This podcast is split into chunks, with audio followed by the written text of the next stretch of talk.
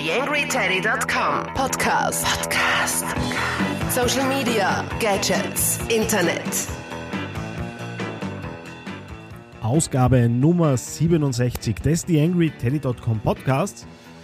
Nach langer, langer Pause habe ich wieder ein Interview für euch und diesmal wieder mit einem Top-Gast, nämlich Lukas Ara, den Autor des Buchs Face to Face, ein Buch über Marketingmöglichkeiten auf Facebook. Und mit ihm habe ich ein zweiteiliges Interview geführt. Wir haben uns dann doch ein bisschen verquatscht und äh, um eben diesen Podcast wieder einigermaßen kurz zu halten, habe ich mich entschlossen, das Ding auf zwei Teile aufzuteilen. Dafür allerdings nicht so eine lange Wartezeit äh, zu veranschlagen, wie es jetzt in den letzten Tagen war. Es tut mir leid, ich musste einfach ein bisschen Pause machen und da hat auch der Podcast ein bisschen darunter gelitten. Nichtsdestotrotz bin ich jetzt erholt und frisch und munter zurück aus meinem Urlaub und möchte natürlich jetzt auch die Schlagzahl hier auf die Angry Telecom wieder ein bisschen in die Höhe treiben.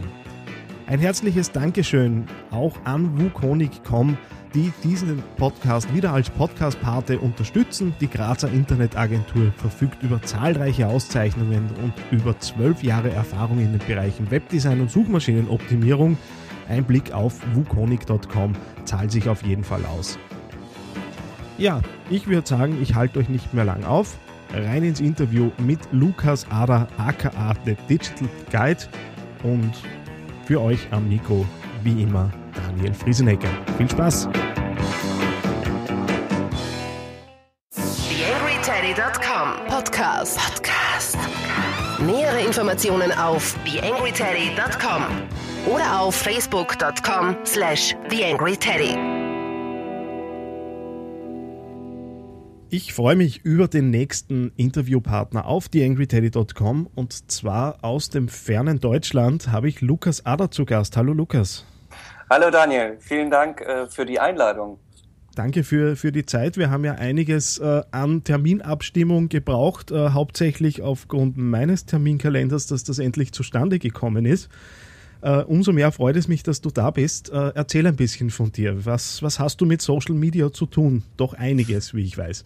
Ja, also äh, mein Name ist Lukas Adda und ich fungiere als Berater jetzt in Hamburg, seit sechs Wochen vorher in äh, München neun Jahre tätig und äh, bin äh, selbstständiger Social Media und Digital PR Berater. Ich nenne mich The Digital Guide und berate Marken und Unternehmen hinsichtlich Social Media, digitale Kommunikation, ähm, mache mit den Brainstormings und äh, operative Projekte auf Facebook, auf YouTube, Blogger Relations Programme und, und, und. Aufmerksam genau. geworden bin ich auf dich ja durch dein Buch Face to Face. Äh, mhm. Ein doch recht umfangreiches äh, Ding. Es liegt auch gerade neben mir. Äh, worum geht es in Face to Face? Erfolgreiches Facebook-Marketing steht da so als Subline. Ja, also wie schon der Name eigentlich sagt, es geht hauptsächlich oder im Prinzip grundsätzlich nur um Facebook, äh, aber dieses nur in Anführungsstrichen, das ist ja mittlerweile ein Riesenuniversum und viele Unternehmen, aber auch Selbstständige und Kleinunternehmen, mittelständische Unternehmen, aber auch Agenturen tun sich da zunehmend schwer, überhaupt diesen Kosmos noch zu verstehen, was da äh, möglich ist, was da überhaupt erlaubt ist in Facebook, welche Kampagnen möglich sind. Und das ist so eine Art Ratgeber ähm, von Galileo Computing, dem Verlag, herausgebracht und ähm, richtet sich eben an diese Zielgruppen, denen etwas in die Hand zu geben, mit diesem Universum klarzukommen. Also es ist in äh, vier Bereiche aufgeteilt. Es gibt den Einsteiger, es gibt den Praktiker, es gibt den Macher und den Analytiker. Also äh, wer sich vielleicht nicht durch das komplette Buch mit 433 Seiten durchquälen möchte, der kann für sich selber entscheiden, okay, was, welcher dieser Typen bin ich und dem jeweiligen Typen wird, werden Kapitel vorgestellt oder empfohlen. Genau das hat mich äh, auch so ein bisschen beeindruckt an, an dem Buch, weil es ist gleich in, auf, der, auf der Umschlagseite, beziehungsweise diese Lasche, die man rausklappen äh, kann, sind eben diese vier Typen beschrieben. Ist es ja. nicht, wenn man äh, so ein Buch schreibt, äh, unheimlich schwierig, da immer wieder in die verschiedenen Rollen zu, zu schlüpfen und dann wirklich auch klar zu machen, okay, nach, äh, das ist jetzt wieder für diesen Typ. Ich meine, mir hat es unheimlich geholfen, weil ich immer wieder gerne in das Buch reinschaue, auch wenn ich mich auf äh, Projekte und Kunden und so weiter vorbereite und denen was an die Hand geben möchte, ist es wirklich ein, ein toller Leitfaden, mit dem man eben zu arbeiten beginnen kann. Aber ich stelle mir das schon sehr herausfordernd vor, äh, sowas dann zu verfassen und äh, durchzustrukturieren. Also vielen Dank zuerst mal, Daniel, für das Kompliment. Äh, ich freue mich immer wieder darüber. Ähm, ja, also die, diese vier Typen, muss ich sagen, also als ich dieses Konzept für dieses Buch geschrieben habe, war das im Prinzip für mich im Kopf schon klar. Okay, äh, es fängt mit dem Kapitel an und schlängelt sich dann über 13, 14 Kapitel durch die und die Themen durch und endet damit. Als das Manuskript dann feststand, ähm, habe ich mir dann selber so überlegt, ich stehe vor diesem Buch beziehungsweise im Buchhandel und möchte mich über das Thema Facebook informieren. Wie versuche ich oder wie schaffe ich es, möglichst viele Leser an dieses Buch zu binden? Ähm, jeder geht ja mit einer bestimmten Erwartung an dieses Buch ran. Und erst dann ist mir die Idee mit diesen Typen gekommen. Das heißt, ähm, das Buch stand soweit schon und dieser, dieser Leitfaden in, im Stil von diesen vier Typen kam erst nachträglich dazu. Alles klar. Genau. Gehen wir vielleicht äh, so ein bisschen äh, jetzt ins, ins Thema hinein und ein bisschen näher an Facebook heran. Äh, mhm. Es sind natürlich sehr viele äh, Best Practice Beispiele auch im Buch drinnen. Äh, was sind so äh, aus deiner Sicht wirklich gelungene Facebook-Kampagnen? Gern auch an, an konkreten Beispielen, die du eben für besonders erwähnenswert halt, hältst.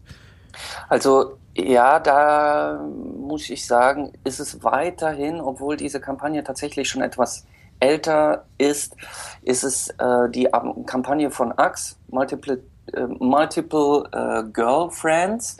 Da geht es darum, dass der ähm, Parfümhersteller sozusagen auf Facebook Usern die Möglichkeit bietet, seinen Beziehungsstatus zu ändern.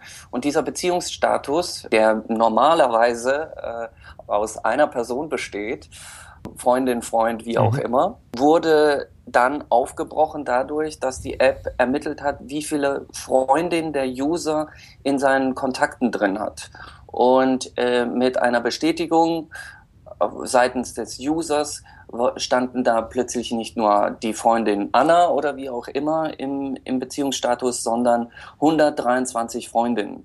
Das war sehr, sehr, sehr aufmerksam stark im Newsfeed, weil durch die Aktualisierung standen dann eben nicht nur Anna, sondern 123 Freundinnen im Newsfeed der Freunde die wiederum das so spannend fanden, boah, was ist das ein Gigolo oder was ist das ein Macho? Äh, der kommt ja bei den Frauen extremst gut an, da klicke ich drauf, was ist da los? Und als die User da drauf geklickt haben, kamen sie ebenfalls auf diese Applikation, um ihren Beziehungsstatus zu ändern. Diese Möglichkeiten gibt es jetzt nicht mehr. Facebook hat das unterbunden. Aber was ich an dieser Kampagne so spannend finde, ist eben, dass es die Marke tatsächlich verstanden hat, die Zielgruppe zu verstehen. Also wer nutzt Axe? Äh, Axe ist meistens ein Parfüm äh, für heranwachsende Teenager oder ju junge Jugendliche, die halt vielleicht die ersten Erfahrungen machen und ähm, auch gerne damit prahlen, wie sie bei Mädels ankommen. Und das spiegelt sich in dieser Applikation sehr, sehr gut wider und äh, die hat sich verbreitet im, äh, im Newsfeed wie äh, Feuer. Also deshalb finde ich diese Applikation oder diese Kampagne sehr, sehr gut. Jetzt ist äh, das eine natürlich äh, Facebook und Marketing und die Reichweiten und virale Verbreitung, die man äh, natürlich nutzen kann, äh, gerade wenn man ein Unternehmen ist, äh, so wie eben jetzt auch im, im Best Practice Beispiel beschrieben. Mhm. Äh, allerdings äh, ist jetzt mein Gefühl, dass die User immer unzufriedener werden mit Facebook. Jetzt gibt es da natürlich Zahlen irgendwo aus, äh, aus Amerika, wo, wonach dann schon erste Einbrüche bei den Userzahlen da sind, die jetzt meiner Meinung nach nicht groß dramatisch sind. Mhm. Allerdings äh, merkt, also kommt mir vor, dass die ständigen Veränderungen an der Plattform selbst, nämlich was die Usability ein, äh, angeht, äh, den Usern mittlerweile schon ordentlich auf die Nerven gehen. Kann das ein Stolperstein für Facebook sein oder ist es überhaupt so, wie ich, wie ich das empfinde? Also ich glaube, ähm, ja. Äh, Facebook hat meiner Ansicht nach ähm, Probleme, sagt man ja nicht, man sagt Herausforderungen. Ähm, einmal aus technischer Sicht, es passieren so viele Updates, dass die äh, User da entweder genervt oder einfach nicht mehr hinterherkommen. Ähm, und das ist nicht nur, das, die, nicht nur die User sind genervt, sondern auch tatsächlich die Unternehmen und die Administratoren, die die, die unzähligen Facebook-Seiten betreuen.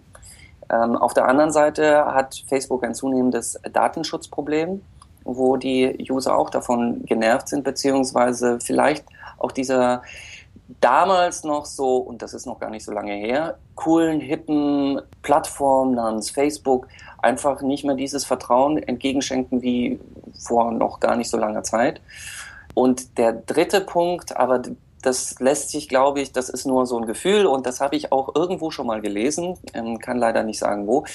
Die Plattform wird gerade bei den Jüngsten ist sie nicht mehr cool. Also und äh, was ich daran interessant fand, war, dass dort also die Plattform nicht mehr cool ist, weil die e-, eigenen Eltern bereits da drin sind. Also es ist kein Raum mehr, wo ich als ähm, junger, äh, junges Kind oder also als Jugendlicher in einem äh, elternfreien Raum mich bewege. Früher war das ja cool, weil, mein Gott, meine Eltern waren da raus und ich konnte da machen, was ich wollte. Es war so Jugendzone. Mittlerweile sind halt die Alten auch drin und was die Alten cool finden, finden die Jungen schon lange nicht mehr cool. Also deshalb wird es noch interessant für Facebook, wie die mit diesem neuen Trend umgehen werden. Naja, auf der anderen Seite arbeitet Facebook ja daran, jetzt auch Kinder auf, auf die Plattform zu lassen. Bis, ja. bis dato ist es ja ab ab 13 äh, aufgrund äh, wieder irgendwelcher US-Gesetze, die ich jetzt nicht näher äh, ausführen kann. Mhm. Äh, ist, ist, was was wird, wird dann aus Facebook dann? Weil wenn dann Kinder auch noch drauf sind, wo vielleicht die Coolness noch nicht so stark äh, im, im Vordergrund ist, ist es dann das Universalnetzwerk, ist es dann äh, das globale Kontaktnetzwerk und ersetzt uns praktisch alles? Also ich hoffe nicht. und also ich, es ist schwer zu sagen bei Facebook, weil gut, es haben ähm, frühere Unternehmen schon vorgemacht, wie schnell ein Gigant sozusagen ähm, abstürzen kann. Man sieht es bei MySpace oder früher bei AOL oder sonst wie. Facebook ist aber dahingehend einfach noch krasser, weil es schon so extremst vernetzt ist, nicht nur innerhalb seines eigenen Kosmoses, sondern auch vernetzt ist mit anderen Webseiten. Gerade in puncto äh, Open Graph, die Entwicklung von mhm. äh, Facebook Open Graph Geschichten. Und ich glaube, Facebook wird uns eine ganze Weile noch verfolgen, beziehungsweise also einfach ein Bestandteil unseres Userlebens sein. Nur ähm, es ist mit großer Vorsicht zu sehen, wie sich dieses Facebook-Netzwerk wirklich entwickelt. Also ich sehe es nicht nur rosa-rot sage ich mal so. Das habe ich auch im, im Vorgespräch schon gemerkt. Äh, ja. Wir, da haben wir ja auch das Thema Open Graph schon kurz, kurz angesprochen. Äh, klar, äh, Facebook ist vernetzt. Äh, Facebook äh, nutzt die Daten, die die User eingeben. Facebook nutzt natürlich auch, dass es jetzt über verschiedene Applikationen, wie beispielsweise das WordPress-Plugin, das sich eigentlich recht gut verbreitet, zumindest, zumindest habe ich so das Gefühl, ich nutze es auch selbst, äh, mhm. sind natürlich da Daten unterwegs und der Open Graph äh, bietet da ja natürlich auch Möglichkeiten. Und ich, ich weiß jetzt aus dem Vorgespräch, dass du da eine recht differenzierte Meinung dazu hast. Ja, also man muss es ja eben so sehen, Facebook hat nur eine bestimmte, einen bestimmten Möglichkeit zu wachsen. Sie können über die Mitglieder wachsen. Irgendwann mal im Herbst, glaube ich, ist der milliardste User zu erwarten.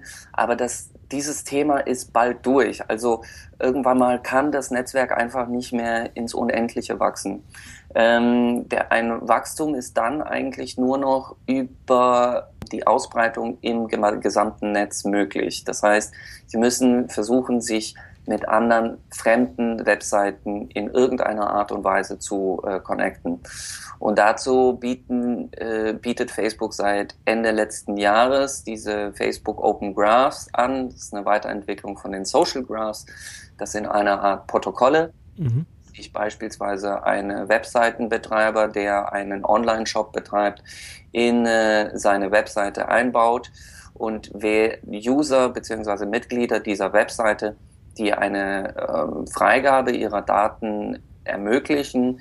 Mit dieser Webseite werden die Interessen von Facebook abgeglichen. Das heißt, dieser Webseitenbetreiber ähm, weiß dann, okay, meine Vorlieben, welche Produkte ich vielleicht anhand meiner gefällt mir und meine Kommentare und so weiter mag, welche Farbe ich mag, äh, welche Stoffe, wie auch immer. Und mir werden eben nur noch Produkte angezeigt, die vermutlich meinem Interessen äh, gleichstehen, beziehungsweise wo, wo das Protokoll sagt, okay, das dürfte ihm eigentlich gefallen. Die, das Problem daran sehe ich einfach nur, dass wir es äh, ohne zu merken nicht mehr über den Tellerrand schauen. Wir werden, wir werden halt gleichgeschalten, wir äh, setzen uns gar nicht mehr kritisch mit irgendwas auseinander, weil uns alles irgendwie komisch, komischerweise gefällt. Also uns gefällt einfach alles. Und kritische Kommentare beziehungsweise kritische oder auch Artikel oder Produkte, die mir selber nicht zusagen, die werden mir auch nicht mehr angezeigt. Das heißt, ich werde auch da ähm, einfach so weich, weichgespült. Man sieht es ja so ein bisschen am, am Beispiel von Amazon. Mir werden anhand mhm. meiner Klicks und meiner äh, gekauften Artikel bereits empfohlene Artikel angezeigt. Artikel, die überhaupt nicht in meinem Interessensfeld liegen, die werden mir in der Regel auch gar nicht mal angezeigt. Und ich sehe da, darin ein äh, großes Problem. Ja, ich habe es gerade aktuell wieder gemerkt, wie gut das mit Amazon funktioniert. Ich hab, war auf der Suche nach einer Taschenlampe und ich sehe im Netz nur noch Taschenlampen. Ich glaube, ich muss mal äh, meinen Cache löschen im, im äh, Browser. Ja, genau. Also ich habe hab tatsächlich auch mal den fatalen Fehler gemacht. Ein Freund hat mich gefragt, der hatte keinen Amazon-Account, weshalb auch immer. Wer hat keinen Amazon-Account, frage ich mich, aber egal. Er hatte keinen und hat mich gebeten, ich sollte ihm doch bitte ein Fantasy-Buch kaufen, äh, dass er mir, ähm, wo er mir den Titel rübergeschickt hat. Ich vor, das war vor ein paar Jahren, ähm, klein doof, macht das natürlich und war mir über die Konsequenzen gar nicht klar, weil ich dann über Monate irgendein Fantasy-Kram äh, angeboten bekommen habe, von Spielzeug über irgendwelchen Büchern und alles im Umfeld von Fantasy, was mich nicht interessiert. Und das hat doch eine, eine ganze Weile gedauert, bis sich das wieder etwas ausgeglichen hat. YangryTeddy.com Social Media Podcast. So viel zu Teil 1 des Interviews mit Lukas Aber, recht Facebook-lastig, wie ich meine. In Teil 2 werden wir uns noch ein bisschen mit dem Thema Facebook auseinandersetzen und uns dann auch so ein bisschen die anderen äh, Plattformen anschauen und äh, die Einschätzung von Lukas, wie die äh, mitspielen können im Thema Kommunikation und Marketing äh, mit Hilfe von Social Web. Außerdem äh, haben wir uns auch das Thema Podcasting noch ein wenig angesehen. Lukas aber ist ja einer von drei Podcastern bei Kanal Grün.